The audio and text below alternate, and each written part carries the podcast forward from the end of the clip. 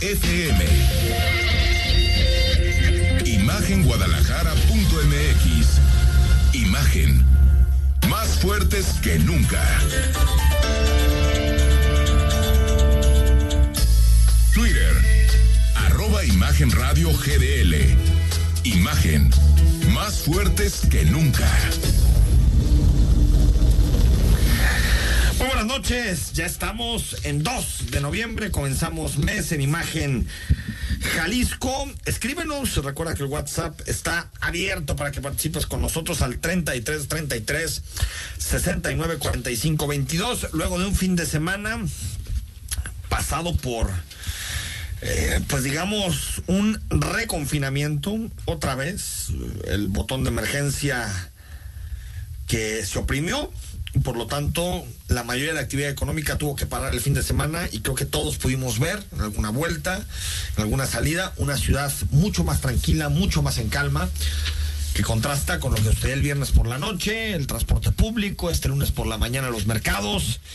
Pues fue un oasis, digamos, el fin de semana, porque pues iniciando ya esta semana, este, este 2 de noviembre, ya volvimos a ver aglomeración de personas. Platicamos de esto y muchos más temas con Lucía Almaraz. Lucía, ¿cómo estás? Ay, muchas gracias, muy contenta de estar con los dos cracks de la opinión pública. Entonces, estrenándome con ustedes. Muchas gracias. Jorge Rocha, ¿cómo estás? ¿Cómo te va?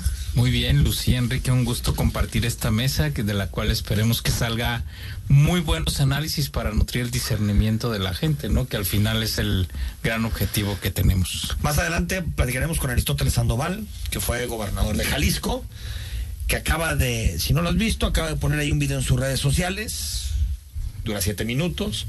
Yo al principio pensé que iba a cantar una de vallenato o algo así, algún, alguna, pero no. Por su estilo. Por, por, el estilo ahorita que trae, ¿no? de, de corte, de todo.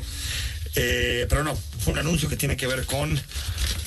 Pues no dijo tanto, pero lo que dijo es que se queda en el PRI, pero que no está a gusto. Que ya lo sabíamos, ¿no? De alguna manera. Sí, no dijo nada, tal vez explicó un poquito más, ¿no? Las, las decisiones, pero todo lo que se especulaba, Jorge, de que si daba el pasito para MC o que para Morena. Ya dijo. Por el momento, la corriente crítica del país. ¿Qué les, qué les recuerda? No, pues nada, parecido a lo de Porfirio y a lo de Cuauhtémoc hace bastantes años, ¿no? Casi igual, ¿no? Así, más Casi o menos. No, no, no, nada que ver. Hablando del, botón de emergencia, a ver, ¿cómo en el primer fin de semana? ¿Qué vieron? Ahorita vamos, platicamos ya en específico del transporte, de muchas cosas que fueron lo que causaron debate. ¿Qué viste, eh, Lucía, este fin de semana? Pues yo creo lo que vimos muchos ciudadanos, ¿no? Este, un desastre, ya dirás tú, entraremos al tema de transporte público. Eh, porque a quien más afectó eh, creo que fue a la clase trabajadora, ¿no? A los que tienen que salir a trabajar a pesar de la pandemia, con la pandemia, ¿no? Entonces, eh, las calles, las imágenes bien, ¿no? Porque pudimos ver que la ciudadanía justo eso, se cumplió el objetivo, no salió, pero ya que entremos en el tema de transporte público, pues muchos testimonios no cercanos al tema de no había fue un colapso totalmente en la ciudad. El tema económico para ellos impactó. Gente que tuvo que trasladarse desde periférico sur hasta el centro caminando por ejemplo leía uno de los testimonios no en medios de comunicación que solo traía 10 pesos les cobraban eh, tarifas excesivas cuando en la mañana el del jueves yo había escuchado al líder de los de los taxistas diciendo más bien pidiendo que la ciudadanía no abusara no de, bueno, de verdad de bueno, los transportes bueno. de estos de 35 pesos entonces Cuando el dinosaurio eh, mueve la cola. claro entonces eh, la verdad es que caótico Por cierto, esto, de esto habló Alejandro Guzmán Larral de hoy, el coordinador del gabinete económico. Primero, que no se modifica la, la decisión en particular del transporte, eh, del transporte público, aunque lo que se pide es que tanto en el sector público como en el sector privado se escalonen los horarios para evitar ver precisamente eso, ¿no? La cantidad de personas que vimos poco antes de las 10 de la noche del pasado viernes, a las 9, entre 9 y 10 de la noche, donde había muchísima gente buscando una forma para llegar eh, eh, a su casa. Esto dijo el coordinador del gabinete económico y el día de mañana que se restablezca más la actividad, eh, tendremos una situación bastante más normalizada, uh -huh. eh, debido a que todas las, eh, los, las, y los colaboradores del sector gobierno eh, que no son operativos, saldrán a las 4 de la tarde. Hay un acuerdo con el sector de los servicios, oficinas corporativas que terminan la actividad a las 5 de la tarde. Pues sí, ¿te acuerdas que en su momento Jorge también se habló de que cuando volviéramos en la primera fase de la reactivación económica, que se le llamó fase cero, ¿no? En su momento, eh, iba también a haber horarios escalonados para evitar aglomeraciones de transporte público. Eso nunca sucedió, Eso ¿eh? nunca sucedió. No, a ver, por supuesto que lo del transporte fue muy, muy lamentable. De hecho, el Observatorio Ciudadano salió, pronunció. salió, se pronunció el sábado para decir que se tenía que corregir la estrategia en esa, en esa línea, porque además se afectó a la gente más necesitada de la ciudad. Eso me parece sumamente lamentable. Gente que lo que había ganado en la semana se lo tuvo que gastar en el taxi que tomó. O sea, ese tipo de cosas yo creo que no pueden volver a suceder. Sí, evidentemente es un error completo de previsión, ¿no? De, de la, en la, en la estrategia. Sí, concuerdo que el fin de semana estuvo bastante tranquilo, bastante tranquilo. Yo, Incluso más que en abril, ¿no? No, más que la o mera sea, pandemia, digamos que cuando sí, nos la quitaron. Bueno, sí, asunto, pero cuando ¿no? iniciamos, que era Sí, que cuando era nos, cuando- nos sí. decían Con no salgan ¿no? y etcétera, fue No, mucho más tranquilo. Estuvo más tranquilo. Bueno, yo de hecho personalmente no salí, o sea, no, estuve literalmente encerrado en mi casa el fin de semana, pero hoy, otra vez en la mañana, digo, mi- eh, ya mucha gente lo sabe, pero vivo cerca de la zona del mercado de Abastos. Hoy el mercado de Abastos parecía que era 24 de diciembre o 31 de enero, que es cuando medio mundo va a comprar la comida. ¿Por qué 31 de enero? Ah, por la, perdón, para la, la noche. La Ah, la noche vieja. Yo, yo dije, Perdón, por la 31 de diciembre, perdón. algo así. 31 de diciembre, Van por me los tamales.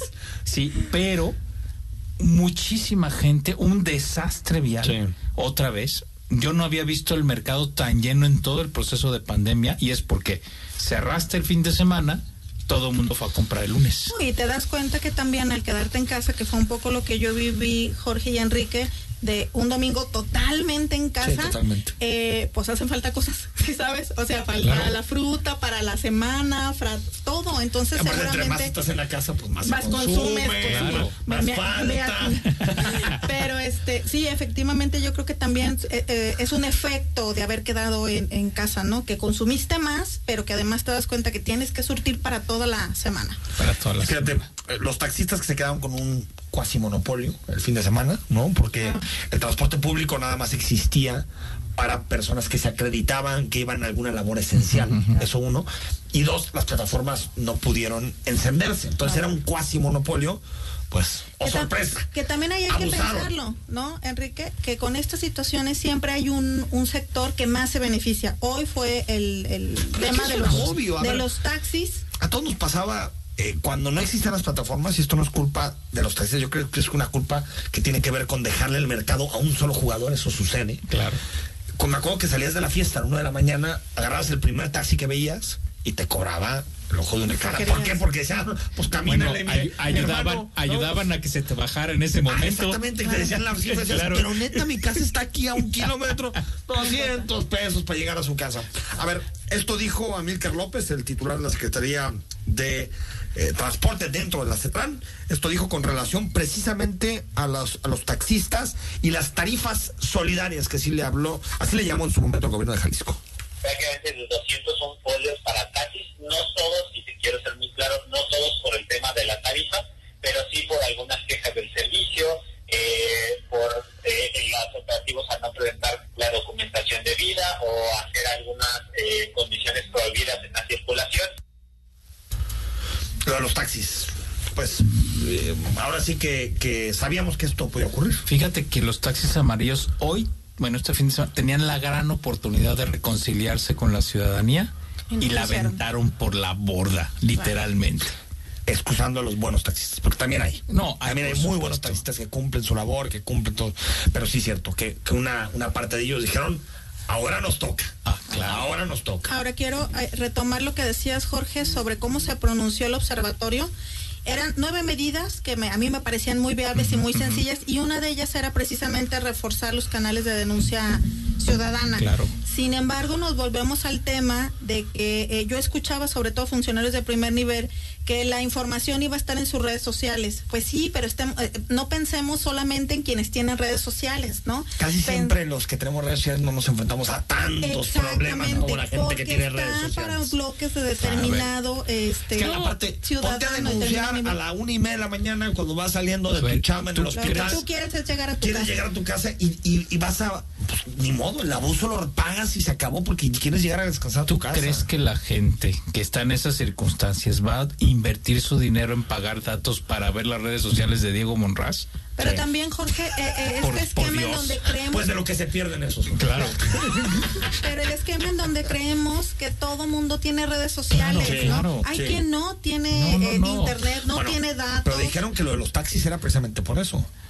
Porque como mucha gente no tiene teléfono inteligente o tarjeta de crédito, por eso se habilitaron los taxis y no los, los de plataforma. Sí, pero frente a eso la Claro. información está fluyendo Claro, a la- al claro. ciudadano Tener un de, número a la mano pie, para poder hacerla. Eh, Enrique, escuchaba un testimonio de una persona que decía que él ni enterado estaba de que no iba a haber transporte público cuando salió de su trabajo. Eso quiere decir que no llegó la información No, a donde tenía que llegar. Y eso ¿no? que llegó bastante, ¿eh? porque yo sí vi la ciudad como que sabíamos que llegaba el botón, ¿no? Sí. Pero sí, todavía hubo algunas personas que. No, lo que pasa es que fue también- Mural el que hizo el ejercicio, perdón, Jorge, de, de ir taxi por taxi.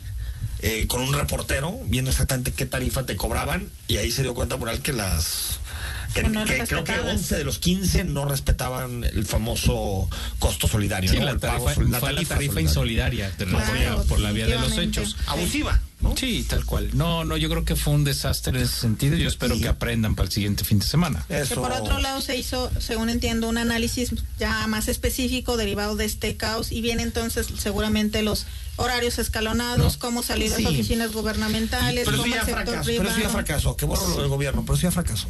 No, y sabes qué, y ojo, el próximo 9 empieza el buen fin.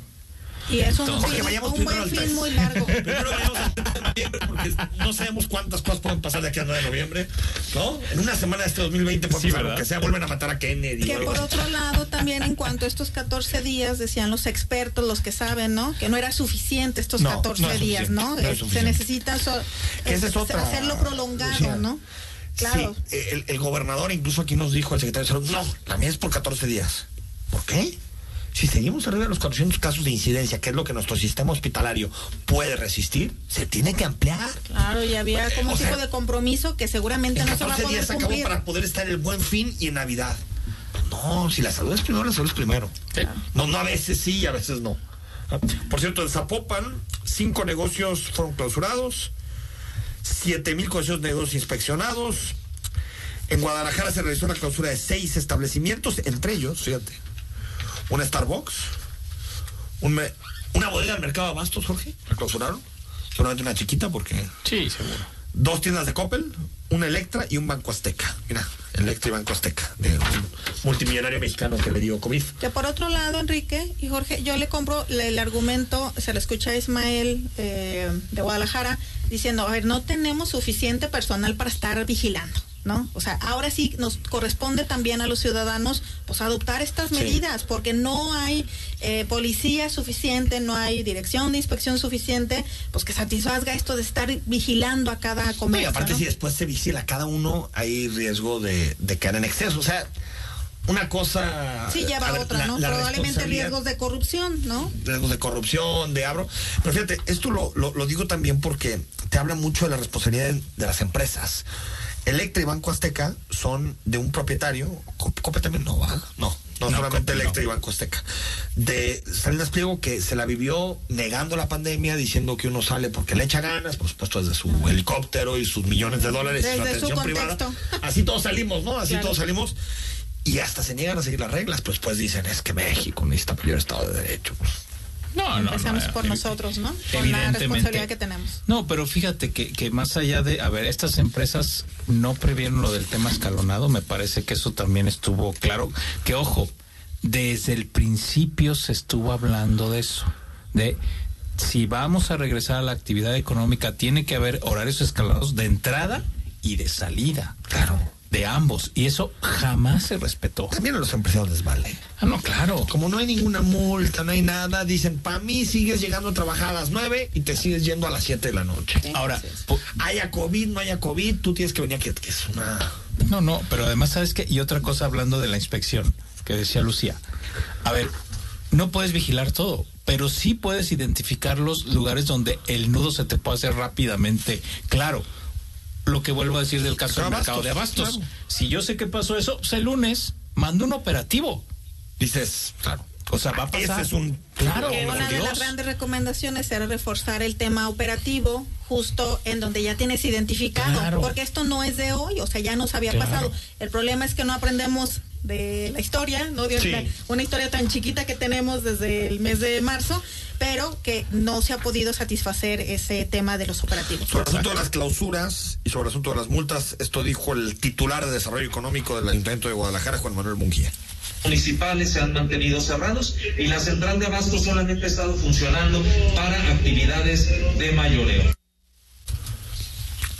Pues solo para actividades de mayoreo. Se supone que los minoristas estaban prohibidos. No sé en cuánto empieza el mayoreo. Es que eso cada, casi cada tienda lo determina, ¿eh? tal cual. O sea, dicen, pues que te vendo de tanto a tanto, claro, el gran mayoreo, pues sí, por supuesto es gente que además ya ni siquiera va y dice, a ver, ¿cuánto me vas a dar? Son convenios hechos con anterioridad. O sea, los que muchos de los que van de ese de esa saturación de mercado de abastos son en realidad minoristas. Minoristas. Claro. Oye, y la las fiestas en la casa, ¿no? Las casas. Bueno, yo ayer salí a trabajar un ratito en la terraza escuchaba cuatro fiestas, yo creo. Yo el sábado escuché alrededor de mi casa, que es tu casa, al menos dos fiestas. Era mi cumpleaños, pero no era mía. ¿eh? Era tuya. No era mía, no era mía, no era mía. Se escuchaba la porra con Enrique. Enrique, Enrique.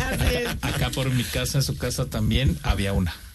Que debo decir que también, eh, sin sonar clasista, tiene que ver con las zonas, ¿no? Por ejemplo, vivo en una, en una colonia que es sumamente popular y que esto es recurrente cada fin de semana, ¿eh? O sea, no, es, un asunto de, como me cerraron la cantina, me voy a pedar a la casa. No, es que desde que inicia la pandemia yo he detectado de dos a tres fiestas simultáneas alrededor del pequeño coto.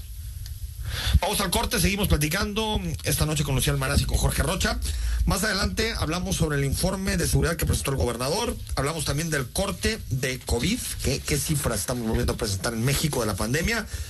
Mañana hay elecciones en Estados Unidos y puede ser el principio del fin de la era Trump. No, no cantemos victoria antes de tiempo porque estos cuates como Trump tienen una capacidad tremenda para ganar elecciones. Más adelante platicamos con el gobernador Aristóteles Sandoval y también un caso que me interesa mucho conocer la opinión de Lucía Almaraz, el caso Sebadúa. Y el testigo protegido, el testigo protegido Sebadúa, que es el nuevo Lozoya. WhatsApp 33 33 69 45 22. El análisis político. A la voz de Enrique Tucent en Imagen Jalisco. Regresamos. Si te interesa proveer de bienes o servicios a partidos políticos, coaliciones, precandidaturas, candidaturas, aspirantes y candidaturas independientes, debes inscribirte y estar activo en el Registro Nacional de Proveedores. Es rápido y fácil. Date de alta en rnp.ine.mx. Si ya te inscribiste, mantén actualizada la información de los bienes o servicios que ofreces. Recuerda, si no estás en el RNP, no podrás ofrecer tus bienes o servicios. Contamos todas contamos todos. INE. ¿Qué es Versa Concepto? Versa es versatilidad, vanguardia, confort, elegancia, optimización de espacios, innovación. Eso y más es Versa. Versa Concepto, líder en sillas y muebles para oficina. Visítanos www.versa4.com. La voz más saludable de México. Etel Soriano. En bien y saludable. De lunes a viernes a las 15 horas por Imagen Radio. Poniendo a México en la misma sintonía. Imagen Radio ahora para todo México. Lleva su programación a la televisión abierta en el canal 3.4 de televisión abierta. Imagen Multicast. La mejor información con la mejor tecnología digital de la televisión en vivo y a todo color. Con los reconocidos comunicadores de Imagen Radio, Imagen Multicast.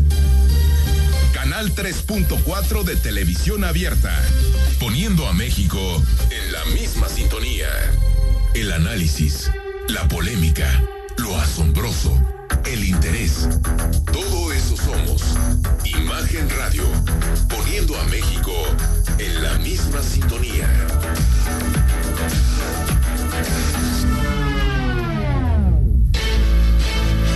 Estás escuchando Imagen Jalisco con Enrique Tucent. Facebook, Imagen Radio Guadalajara. Imagen, más fuertes que nunca. Estamos de vuelta, son las 8 de la noche con 20 minutos. Escríbenos al WhatsApp 33 33 69 45 22. Conversamos esta noche con el doctor Jorge Rocha, con Lucía Almaraz, que terminó su, su periodo al frente del sistema anticorrupción. Tenemos la nota, un ratito más la comentamos también para que nos, nos platiques el relevo, quién llega. Y eh, queremos preguntarte, pues, ¿cómo describes el inicio del botonazo? ¿no? Que, que vieron, que se encontraron en las calles, eh, y pues todavía nos queda otro fin de semana, ¿no? Dos fines de semana más. Uno, en realidad, porque él termina el viernes, el viernes que empieza el, ese superpuente de Ah. noviembre. Sí, sí, sí. O sea, termina el viernes del... del Que además fue Sí. como un tanto estratégico ¿Del Buen también, Fin? ¿no? sí. De, de- no, del antiguo Buen Fin, porque ahora el fin- Buen Fin Ah, está o sea, como, prolongado. como tres meses, ¿no? Sí, más o menos. a ver si pero... alguien tiene, un- tiene un peso. No, por- aparte, un buen fin. En el momento que estamos todos quebrados, pues está si, como si chistoso. mal no ¿no? recuerdo, termina el, fin. el 13 de noviembre que comienza ese puentezote. ¿Y por qué es puente eso? Porque 16. los niños no van a tener clases el viernes 13 y obviamente tampoco el 16, porque es día del Consejo Técnico de las escuelas. Órale. Y el 16 se recorre por el 20, ¿no? Por el 20. Entonces les es, dieron también hoy. es el es el mejor puente del, segundo año. semestre. Sí. Qué pachanga. Bueno, hace unos minutos el ex gobernador Aristóteles Sandoval acaba de colocar un video en sus, en sus redes sociales donde por un poquito más de siete minutos habla de los motivos que lo empujan o lo empujaron a renunciar a la Secretaría de Innovación del PRI y eh, explica un poquito sus razones, sus argumentos y queremos profundizar con él sobre este tema. Gobernador, ¿cómo estás? ¿Qué tal, Enrique? Muy bien, qué gusto saludarte. Gracias por la oportunidad, como siempre. Oye, a ver, explicas en, en, en, este video algunas de las decisiones que te llevaron, eh, eh, el gobernador, a tomar esta, esta decisión de dejar eh, la dirigencia nacional del PRI. Si, si consideras que el PRI está más atado en el pasado y no tiene agenda de futuro, ¿lo mejor no sería de una vez por todas renunciar al partido? Mira, siempre he, he creído mucho en mis convicciones, ahí me formé.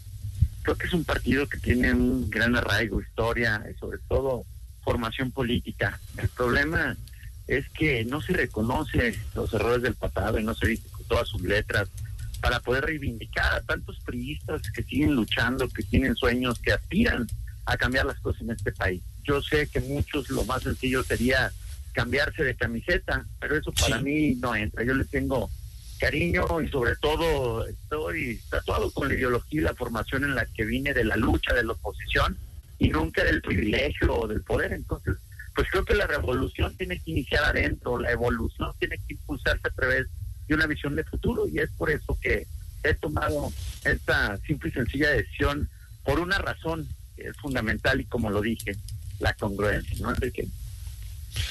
Oye, eh, Aristóteles Sandoval, eh, dices, lo más fácil sería cambiar de camisa. Entonces, lo que me estás diciendo es que descartas cambiarte de partido político. Sin duda, yo estoy claro en mi posición. Creo que hoy se requiere adentro del PRI gente mucho más revolucionaria que institucional.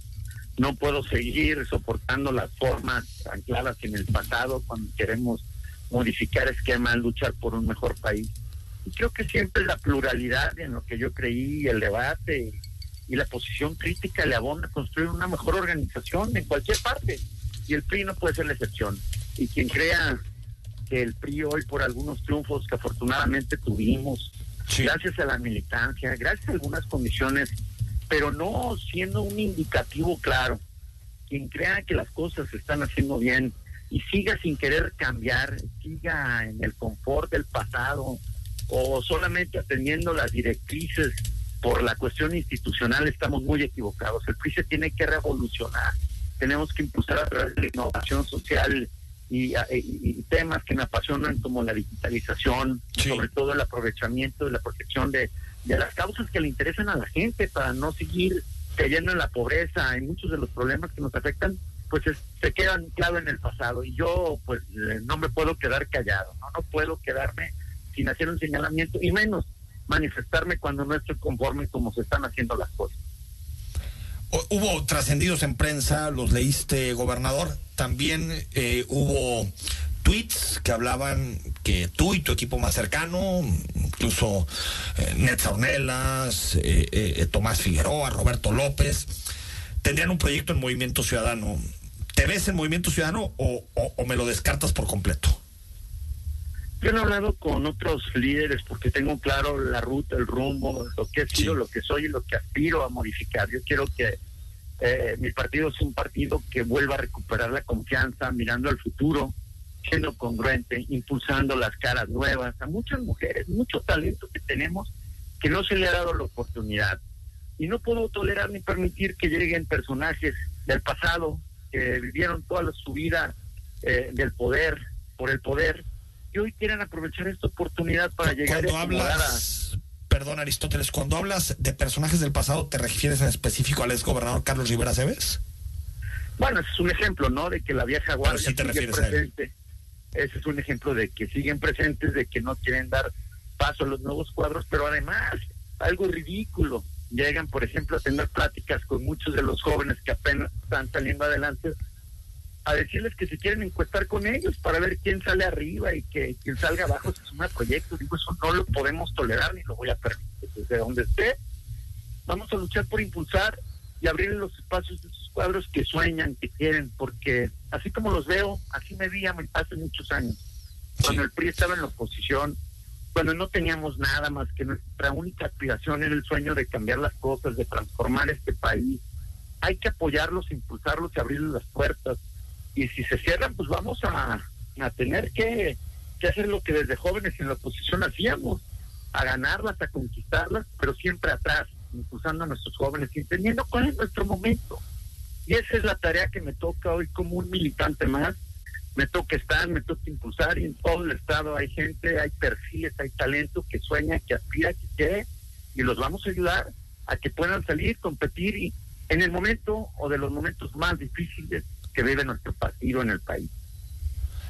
para, para, abrir el paso a, Lucía y a Jorge que te quieren hacer alguna pregunta, gobernador, para cerrar este tema, no te vas a Movimiento Ciudadano como se está diciendo mucho. No, yo no he tenido pláticas, mira, me queda claro que mi revolución es dentro del PRI. Y dos, también me queda claro que siempre es una alternativa rectificar en el camino, pero hoy tengo claro lo que debo de ser y lo que... O sea, si dejaste la puertita un poquito abierta. Yo estoy hoy eh, comprometido con mi partido, así de claro. ¿De qué? Lucía. Hola Aristóteles, muy buenas noches. Soy Lucía Almaraz. Oye, con una pregunta. Gracias. Con la renuncia de la Secretaría de Innovación, eh, ahora entonces, ¿cuáles son tus planes dentro del partido?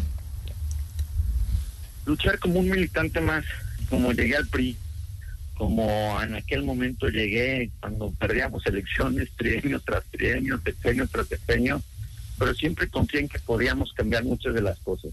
Como gobernador, como alcalde, yo estoy convencido de lo que hice. Reconocer también, por supuesto, que como persona hay errores, pero señalar que el PRI en sí, el PRI no es corrupto, pero hay que señalar a todos esos PRIistas que fueron corruptos dentro de cualquier gobierno, incluyéndome en cualquier cosa pero sí abrirle la puerta y reivindicar todo ese prismo que sueña, que trabaja, que lucha, que se organiza, y que no va a estar esperando a que en una mesa decidan quiénes sí o quiénes no, simple y llanamente por la cercanía con los actuales eh, dirigentes o con quienes están nombrando desde el centro.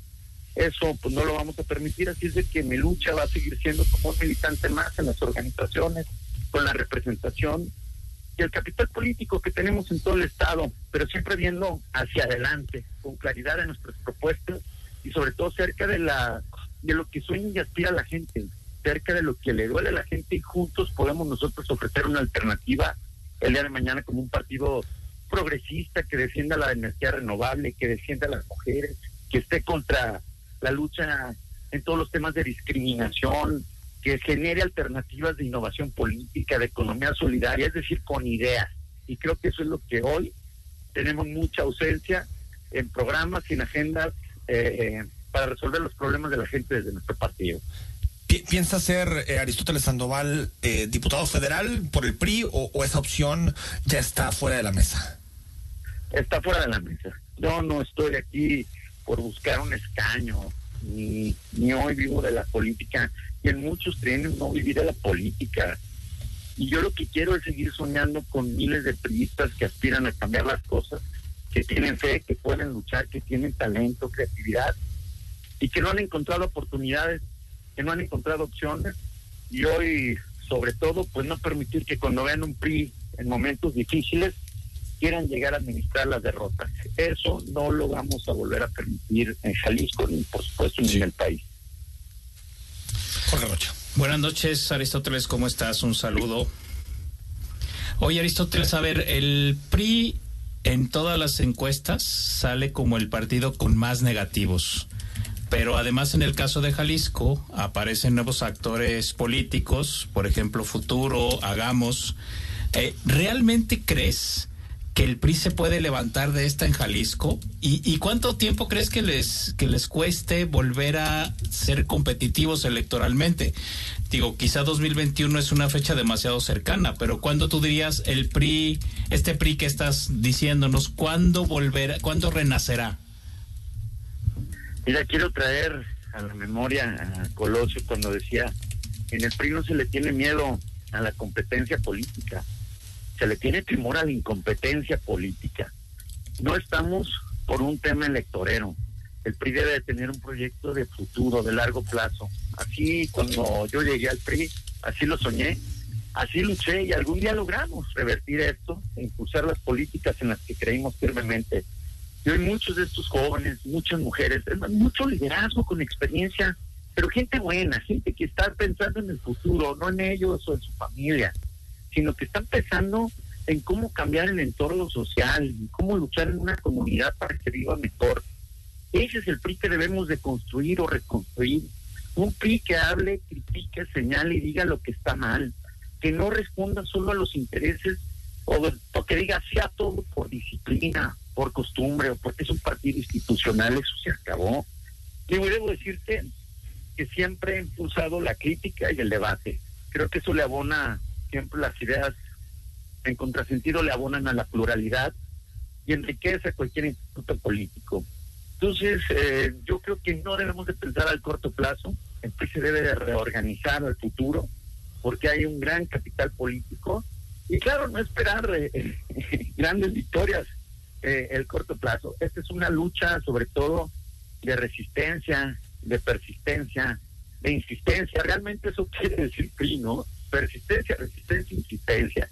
Y en eso todos los que luchen y sueñen con cambiar a México van a tener un espacio en el que yo humildemente desde mi fichera como militante voy a apoyar sin lugar, sin lugar a dudas.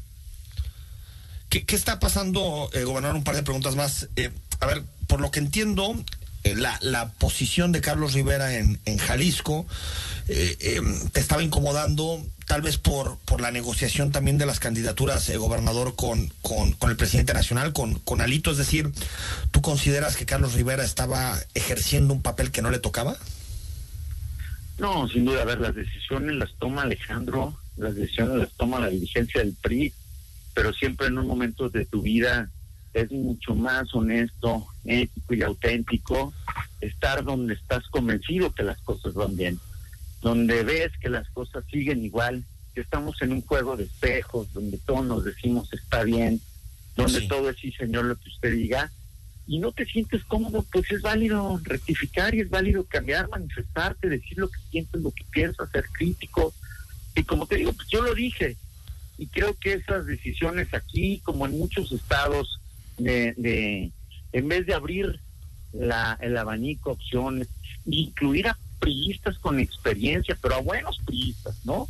A gente que no abusó, que no tuvo exceso o que no quiere orientar sus intereses, Eso es fundamental. Cuando ves que se empieza a concentrar el poder en decisiones en unos cuantos, pero además son los mismos con los que luché hace muchos años, otra vez quieren regresar a cerrarle las puertas. A ver, aparte de Rivera Cebes, danos más nombres, gobernador. ¿Cómo? Aparte de Rivera Cebes, danos más nombres. No, a ver, eh, te digo, de priistas con talento, exitosos y que le ayudaran mucho al país. Está nuestra senadora Beatriz Paredes, por ejemplo. No, me refiero a, a, esos perfiles con los que luchaste en, en, tu primer momento para buscar la candidatura de Guadalajara, que en este momento siguen estando y lucrando con el partido. No, bueno, muchos de ellos desde que iniciamos, yo quiero recordar que cuando llegamos a obtener un primer cargo de elección popular fue por elecciones abiertas. Sí. Nadie nos concedió nada a los jóvenes. Y hoy quieren regresar a eso, a este tipo de elecciones. Por eso o se abren las elecciones, o se abre la oportunidad a que el que quiera participe con su trayectoria, su lucha y su trabajo pueda llegar a representar a ese PRI del futuro, o de plano, pues vamos a seguir igual, de plano nos vamos a alejar de cualquier competencia política, y eso no lo podemos admitir, ni menos permitir quedándonos de brazos cruzados. Me, me queda, gobernador, un minuto. Eh, tú tienes muy buena relación con el presidente nacional, con Alejandro Moreno, con eh, llamado Amlit, no, Amlito ya le iba a decir. Alito. Alito, pero bueno, ya se me pegó como le dicen. Amlito. Eh, ¿qué, ¿Qué pasó, gobernador? ¿En qué momento esta buena relación que tenían, esta buena sintonía política se rompió? No, mira, creo que la, la salida fue cordial y de respeto. Yo le agradezco la oportunidad de haberme invitado, así como yo apoyé su proyecto pero cuando veo que las decisiones se concentran ya en unos cuantos, cuando no se abre a nuevas opciones, a una expectativa de futuro, cuando se sigue actuando y haciendo lo mismo, eh, pues me parece que, y más, después de algunas victorias, cuando se siguen cerrando en un centralismo ultranza, donde no permiten la opción, la voz crítica, la inclusión, eh, pues ya la ruta no es la correcta me reflejo en el PRI del pasado, en el PRI en el que señalamos que si bien tuvo grandes aciertos, hay que avanzar eliminando errores, hay que avanzar no repitiendo lo que la gente odia y de, la, de lo que los militantes politistas están hartos. Entonces, si no lo logra, en aras de buscar un peldaño o un cargo, pues estaría traicionando a mi conciencia, a mi ser, mi origen, y ese no soy yo. Entonces, lo único que hice pues fue tomar una decisión, sí con respeto, pero repito, pues eh, diciendo lo que siento, lo que creo, y siendo como siempre, siempre he sido una voz crítica desde que inicié mi carrera y no lo voy a dejar de hacer. Y como lo dije, eh, pues si no les parece que me corran, pero sé que hay miles de priistas en todo el estado, en muchas partes del país, que creen igual que yo, que piensan en que esto debe de cambiar, que piensan que es el PRI el que tiene las mejores bases, el que tiene la mayor experiencia, las mejores hombres y mujeres, donde hay más buenos que malos. Y a los malos, a los corruptos hay que señalarlos. Y a los buenos, el nuevo talento hay que impulsarlo. Y hay que abrirle la puerta a la mujer y no hay que permitir que cualquier interés en la mesa, con decisiones únicas o, o, o, o centralistas, quieran terminar con esos sueños que son los que pueden innovar y revolucionar al partido. Gobernador, hablamos pronto, ¿no? Me va a dar mucho gusto y como siempre, un abrazo y gracias por la oportunidad. Saludos. Gracias. Aristóteles Sandoval, que fue gobernador de Jalisco en el periodo 2013-2018. Pues que darle muchas vueltas para sacar las declaraciones. Pues que sigue no, sin decirnos mucho. No, la, la gran pregunta para mí es dónde están esos miles de priistas. O sea, habla como si estuvieran todos escondidos en esperando a ver quién va a llegar con el proceso de liberación interna, ¿no? No, no sé. Pero si... también sabes qué? que el, la gran pregunta es si siguen esas condiciones dentro del PRI, que es las que hoy no le agradan, ¿cuánto tiempo más va a resistir? Claro. ¿80 años o? Digo, porque. Aguante sí tienen, aguante sí tienen. No, me refiero a mi, Aristóteles, ¿no? Por eso sí, no güey, me- pero a lo, a lo que me refiero es que, pues, este partido ha sido siempre igual, así como que de pronto descubrió que, que el pie es centralista. Sí, pero y de alguna manera ya fue claro en decir que no tiene como opción, por ejemplo, eh, Movimiento Ciudadano, ¿no? ¿Cuánto más hay que resistir? Que al final dijo siempre es, Para buscar otras siempre opciones. es posible corregir en el camino, no A ver, yo, yo creo, a ver, evidentemente Aristóteles no va a competir en esta elección 2021. Pero sí tenía la propuesta de ser diputado federal. ¿eh? Sí. La dejó de lado, yo creo que también porque quien palomea las diputaciones federales es Claro, pero- Hablito, como le dije. Hamlito, pero eh, yo creo que dependiendo mucho de los resultados, ver si efectivamente el PRI termina por irse ahora sí a su peor crisis en Jalisco, yo creo que eso va a ser el, el punto de quiebre de ver para dónde va, ¿eh? Sí, Tal Sí, cual. y- Que además con, con las opciones que tú decías, estos dos nuevos partidos, ¿no? Eh, muy probablemente dentro de los más perjudicados será PRI y PAN. A ver, es que acuérdense que cuando él hizo esta, esta vuelta al, al del priismo en Jalisco a la, a la primera línea, la oferta electoral era muy limitada. Estamos Claro. hablando de que solo había PAN PRI Sí, era- si no ganaba uno, y, el otro. y PRD Coca o con Pepsi, y- y Pepsi. PRD Si con no ganaba una- la- si no era Coca, la otra. claro en ese escenario por supuesto que es muchísimo más fácil revivir un partido ahora eso es muchísimo más complicado Vamos al corte y seguimos comentando de este y más temas. Por cierto, en Jalisco eh, el botón de emergencia está activado, como sabes. Lo que quiere decir de que desde el 30 de octubre al 13 de noviembre, durante dos semanas, las actividades no esenciales se detendrán durante noches y fines de semana. En este momento de la pandemia en el mundo hay ciudades en países como Francia, Alemania o España que están en un confinamiento domiciliario o incluso tendrán toque de queda. En Jalisco, gracias a que todos nos hemos cuidado bien, el botón de emergencia nos permite seguir trabajando, salir a la tiendita, usar servicios, gasolineras, veterinarias o ir al tianguis. Tortillerías el fin de semana, no aflojemos el paso y sigamos cuidándonos. ¿Quieres conocer más sobre qué se puede hacer y qué no se puede hacer en este periodo del botón de emergencia? Métete a botondeemergencia.jalisco.gov.mx. Vamos al corte y hablamos de lo que nos deja la entrevista también sobre Cebadúa, que es importante el tema, y más asuntos de la agenda local. Mañana hay elecciones en Estados Unidos. Sí, Mañana hay es elecciones. importante. Platicamos de esto y más. El análisis político a la voz de Enrique Tucent en Imagen Jalisco. Regresamos. Es Versa Concepto? Versa es versatilidad, vanguardia, confort, elegancia, optimización de espacios, innovación. Eso y más es Versa. Versa Concepto, líder en sillas y muebles para oficina. Visítanos www.versa4.com. Escucha Imagen Jalisco con Enrique Tucent. De 8 a 9 de la noche. 93.9 FM. Imagenguadalajara.mx. Imagen. Más fuertes que nunca.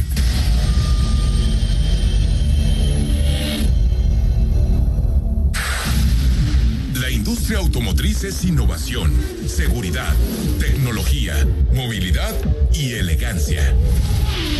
En Autos en Imagen, viajaremos juntos de lunes a viernes, de 4.30 a 5.30 de la tarde, por el apasionante mundo del automovilismo, de la mano de Cristian Moreno.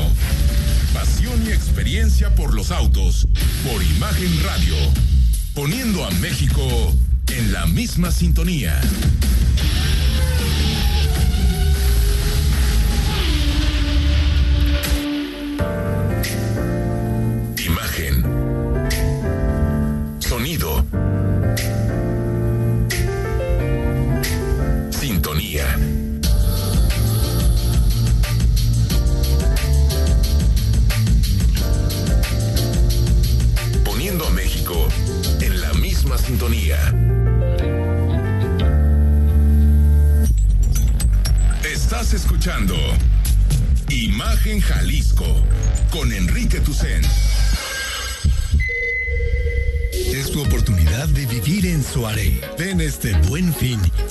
Aprovecha las promociones exclusivas y regalos especiales que tenemos para ti en la compra de tu terreno. Soaré es vivir realmente la zona real. Paseos solares frente a Valle Real. Soaré.mx. Una creación de tierra y armonía.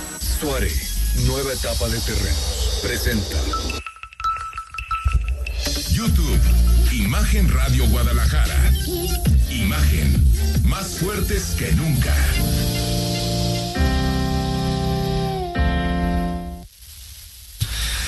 De regreso, gracias por seguir con nosotros en Imagen Jalisco. Lunes, lunes de botón de emergencia.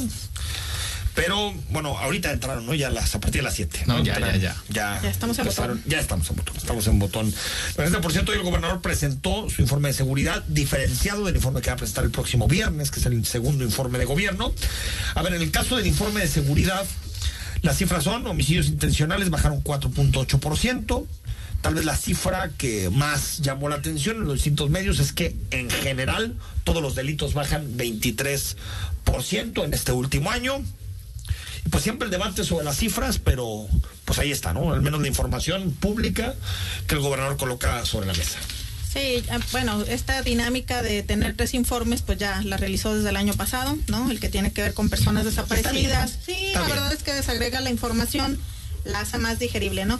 En el tema particularmente de seguridad, lo que yo observo, por lo menos del informe, es que ya había una tendencia de disminución de delitos patrimoniales, Sí. que eso viene bien, incluso eh, plataforma de seguridad Jalisco ya lo manifestaba ya de manera muy, muy clara. Eh, Ahora, ¿sí es de caída o es menos denuncia? tiene que ver con otros factores como el que estamos viviendo hoy, Sí, ¿no? pero desde el año pasado ya había una caída, ¿no? Y que no había confinamiento. Tal vez esto hace que todavía la caída sea más grande. Ellos se pregunta, ¿cómo una coordinación de, de Sí, seguramente, pero ¿cómo sabemos que no, que no es que la denuncia se ha caído? A ver, yo creo que, a ver, el tema de Siempre esta, dicen que la denuncia mantiene estable, ¿no? Pero- esta caída va, yo creo que, a ver, se va a ser sólida cuando regresemos a la, a la actividad. Porque, a ver, ahorita los, es obvio que los delitos pat- patrimoniales bajan porque la gente... Todos a la vía pública. Claro, y, y exacto. Y Bueno, en incluso las casa. casas, porque tú. No, Sí, antes estás no tenías probabilidad de que meterte Sí. en una casa y que no hubiera nadie. Ahora- dimensiones, casa habitación, Claro, transeúnte, roba negocio, todos Eso los que por tienen que ver con supuesto, patrimoniales. eso por supuesto que ya venía bajando y yo creo que es una cifra consistente. Habrá que ver, vuelvo a repetir, si esto se mantiene después de que pasen ya- las ya medidas de confinamiento. Sin ¿eh? confinamiento ya había descenso. Sí, ¿Cómo lo explicamos? esto- 2019. ¿Por qué? Pues ellos argumentaban un tema Sí, de estrategia de coordinación mejor, entre, entre autoridades Aunque- tanto del ojalá. municipio como un poco con la Guardia había, Nacional. aunque había zonas complicadas, ¿eh? habrá que decir, por ejemplo, Chapultepec se puso muy complicado, Sí, sí. por ejemplo, este, en la zona de la colonia moderna también estaba muy complicado, es decir, también sí había descensos, pero había zonas de foco, Sí, rojo. Sí, de foco sí pero rojo, en ¿no? general, para no hablar por zonas, en general había descenso. Pero además no solo en zona metropolitana, también a nivel regional. A nivel regional mucho más. sí, Exacto. mucho Entonces, más, claro. eh, y lo que llama la atención, Enrique y Jorge, es el tema de que pongan, digamos, como un indicador, eh, digamos, de éxito, eh, las fosas. Las fosas no, no pueden ser un indicador de éxito. Nos dice que se han localizado 55 fosas en lo que va de la administración. Yo mejor que se localicen, que no se localicen. Sí, pero no, pero no debe ser un, un No, indicador, no, digamos, de, no. de éxito, ¿no? Más bien Es es, parte un de una estrategia, rojo. Exacto. buscando, ¿no? Así es, entonces este llama la atención y también no se hace, por ejemplo, de manera muy clara el tema del feminicidio, sino que se manda al ámbito de comparativo nacional con eh, víctimas del feminicidio, pero no hay una, por lo menos en lo que yo revisé, una diapositiva dedicada Específica. al feminicidio, que sabemos que por lo menos a través de medios de comunicación o hay homicidios dolosos contra la mujer o, O hay feminicidios. feminicidios, ¿no? Y eso es de llamar la atención y es un delito de alto impacto, De altísimo por supuesto. impacto. Jorge. Así es. A ver, efectivamente creo que hay una, a ver, hay reducciones en la parte patrimonial. Yo creo que ahí no se puede, Poca discusión, ¿no? No, y no se puede escatimar, ¿no? Ciertamente el tema de los homicidios sigue siendo preocupante. Digo, sí, el gobernador presenta que bajan las cifras, sin embargo los números siguen siendo, por supuesto que escandalosos. Este, también con el tema de desaparecidos, aunque hay alguna baja, también siguen siendo números escandalosos. Es decir, lo que vemos es, se mantiene esta tendencia de eh, lo patrimonial baja, sin embargo los delitos de alto impacto más o menos se mantienen igual. Y claro, por ejemplo, en el caso de desaparecidos, si te vas a lo que dicen los colectivos, es pues no es cierto que estamos avanzando lo que tú dices que avanzamos. ¿no? Bueno, y También eso hay que, que ver- Lo hay mismo que se decirlo. decía, pa- para que no crea el actual gobernador que es contra él, lo mismo se decía con, con Aristóteles. Sí, sí. Y lo que Y tiene que después ver Alfaro reconoció esa, Sí, se Ese- maquillaron de alguna manera que- cifras o- o- en, sí, a que, en que la... algunas no se vean. ¿no? Exacto, y tiene que ver también con esta percepción, Jorge y Enrique, de lo que percibimos como ciudadanos, ¿no? Este, el ciudadano no percibimos que haya una mejor seguridad o que no haya una Eso nos podría llegar a engañar, ¿no? Porque tal vez si uno vive en una zona más segura, pues tal vez diga sí. ¿No? Y hay quien vive en una zona. Por, para, eso, para eso está la información. ¿no? Pero Para no por nada, el tema de seguridad, ¿no? Es el primero que le preocupa al ciudadano Siempre. después bueno, de creo la que ahorita ya la economía lo alcanza a superar un poquito porque estamos en un momento económico brutal. Vamos al corte, hablamos de Biden, Trump, Sebadúa. Hay muchos, muchos nombres y apellidos para hablar en el último segmento de Imagen Jalisco. Suare, nueva etapa de terrenos. Presentó. El análisis político a la voz de Enrique Tucent en Imagen Jalisco. Regresamos. En esta nueva normalidad y con un recinto que atiende las nuevas medidas sanitarias, iniciamos un nuevo periodo ordinario que hará historia. con una mesa directiva formada principalmente por mujeres. Agendas parlamentarias con temas prioritarios como salud, educación y seguridad. Los análisis del informe presidencial y el presupuesto 2021. Para las y los diputados, el trabajo legislativo no se detiene. Cámara de Diputados, Legislatura de la Paridad de Género. Escucha Imagen Jalisco con Enrique Tucent. De 8 a 9 de la noche, 93.9 FM. Imagenguadalajara.mx. Imagen. Más fuertes que nunca. Imagen Radio. Ahora para todo México. Lleva su programación a la televisión abierta en el canal 3.4 de televisión abierta. Imagen Multicast. La mejor información con la mejor tecnología digital de la televisión en vivo y a todo color. Con los reconocidos comunicadores de Imagen Radio. Imagen Multicast. Canal 3.4 de televisión abierta. Poniendo a México en la misma sintonía. Imagen. Sonido. Sintonía.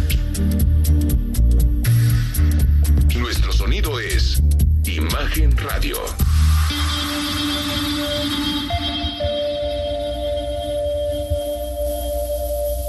Estás escuchando Imagen Jalisco con Enrique Tucent.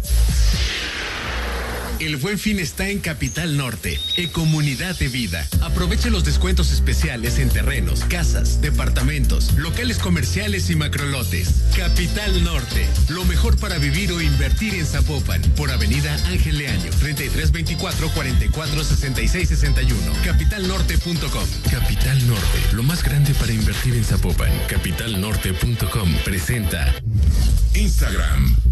Arroba Imagen Radio GDL. Imagen. Más fuertes que nunca.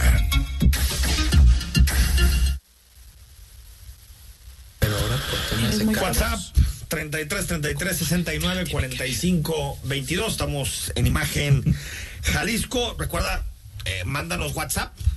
Eh, no nos llamas por teléfono. Pero sí mándanos un mensaje de WhatsApp, por supuesto que lo, lo leemos, ahorita lo estamos leyendo.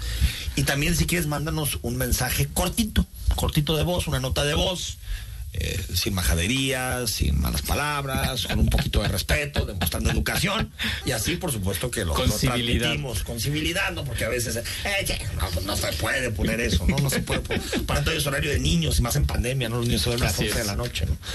Oigan, sobre el tema de, a ver, tú, estábamos platicando sobre Biden y Trump. Biden, mañana gana.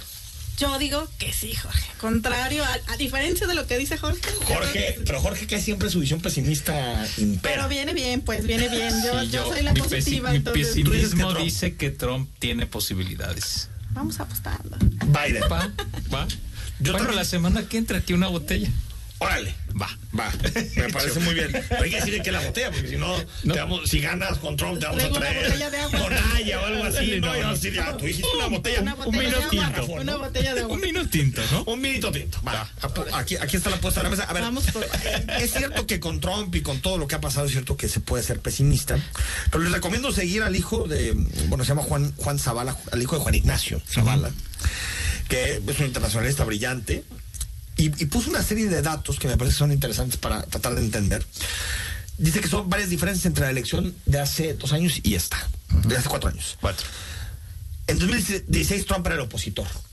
Ahora ya no lo es, es el presidente, ¿no? Biden no es Clinton. Es decir, Biden había perdido muchos, por ejemplo, entre la clase, entre, digamos, una clase de americanos del centro, había perdido mucho más de lo que, de lo que Biden, ¿no? La ventaja que tiene hoy Biden sobre Trump en las encuestas nunca la tuvo Hillary, y tampoco fue tan consistente. Además, tiene ventajas en las estatales. Una semana antes de las elecciones salieron los escándalos de los emails de Hillary, ¿no? Que es, que es cierto. Otro de los factores es que Clinton no logró hacer la amalgama con Sanders, que sí logró Biden, al incluir a gente como Kamala Harris más cercana a su, a su, a su, a su espectro político. Es decir, son varios tweets para que no seas pesimistas. Básicamente para que nos vayamos a dormir pensando que puede ser que la era Trump esté terminada. Yo le agregaría otros más que tiene que ver que Clint, este, eh, eh, Biden no traía al esposo que traía Hillary, No, por ejemplo, ese es otro. ¿no? que tiene que ver con, con eso. Y el otro ya se me No, mira, por supuesto que mi deseo es que gane Sí, sí, Biden. lo estás pero, analizando, yo pero yo digo que, que va a ganar to- Trump. todavía nos puede sacar un buen No, hombre, que sustito. nos pase- Yo creo A que ver. las encuestas nos van a, a favorecer. Cebadúa, Cebadúa, Emilio Cebadúa fue la cabeza en un minuto, explicamos esto porque salió mucho en hoy en Grupo Reforma. Emilio Cebadúa, mano derecha de Rosario Robles, por más de 20 años, va a la fiscalía y les dice al fiscal, oigan, yo sé cómo robaban estos cuates, porque aparte yo les hice la maqueta del saqueo. Testigo protegido, que nos expliques, ¿para qué sirven los testigos protegidos? Eh, Que, que es, De- bueno, no solo Cebadúa, sino también... ¿cómo se llama? Lozoya. Lozoya. Pues de mis temas favoritos, querido Enrique. En 20 Mira, segundos, por favor. Hay una ley federal que nos habla de, sobre la protección de personas que intervienen en un procedimiento penal. Estaríamos hablando que no es un testigo protegido, sino un testigo colaborador, es decir, aquel Ok. que da información. Colabora con la investigación. Colabora caso. con la investigación sobre asuntos que son de mayor interés que por el que en este momento él podría estar acusado, Imputado, particularmente como eh, de delincuencia organizada, ¿no? En este caso, de hechos de, de corrupción. Él lo que está pidiendo es adherirse al criterio de oportunidad, que le viene muy bien porque ya el Código Nacional de Procedimientos Penales establece que efectivamente puede ser este eh, supuesto cuando el imputado aporte información esencial para la persecución de un delito, lo que les decía más grave, del que se le imputa. La información que proporcione derive de la detención de un imputado diverso y se comprometa a comparecer en Que dé juicio. información valiosa y de delitos más graves que los que le acusan a él. Y que comparezca en juicio. Y comparezca en juicio. Bueno, toda, toda la ruta. Claro. Todos los lunes, Lucía, te esperamos aquí. Te agradezco mucho. Jorge, como todos los lunes. Aquí nos vemos. Sigues y apagaremos la apuesta. Siguiente semana. Mañana, por cierto, a partir de las 8 de la noche estamos aquí para llevarte el minuto a minuto de la selección de Estados Unidos. Capital Norte, lo más grande para invertir en Zapopan. Capitalnorte.com presentó Escuchas imagen, poniendo a México en la misma sintonía. Escucha Imagen Jalisco con Enrique Tucent. De 8 a 9 de la noche, 93.9 FM.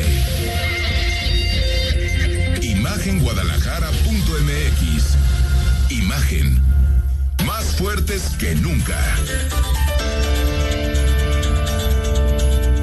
A los jóvenes se les está invitando a que se reúnan otra vez con sus raíces, que se enamoren de su pueblo. Y ellos estaban preparándose para migrar. Y ahora de esta forma ya están viendo nuevos horizontes en su mismo pueblo, tu cama, tu casa, tu familia, para que nuestros campos vuelvan a ser productivos. México es tu hogar. Hoy tienes más opciones que nunca. Quédate aquí para transformar juntos a México. Gobierno de México. Es domingo por la noche y no supiste nada del mundo del deporte. No te preocupes.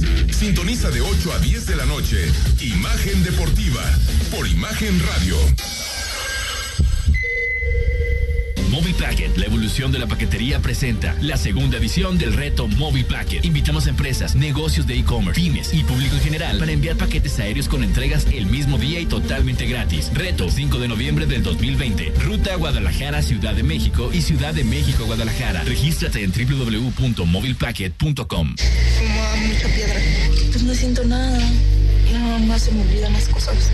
No me gusta el quiero morir. Quiero morir. Creo en Dios, sí. Mucho. Le pido por todos los de la calle, por la gente, ¿no? Por mi familia, ¿no? por mis hijos, que los cuide mucho. El mundo de las drogas no es un lugar feliz. Busca la línea de la vida. 800-911-2000. XHSC 93.9 MHz. Con 200.000 watts de potencia. Transmitiendo desde Avenida Rubén Darío 746. Prados Providencia. Código postal 44190. Guadalajara, Jalisco. Imagen. Poniendo a México en la misma sintonía. Está usted escuchando Imagen. Sintonía. Poniendo a México en la misma sintonía.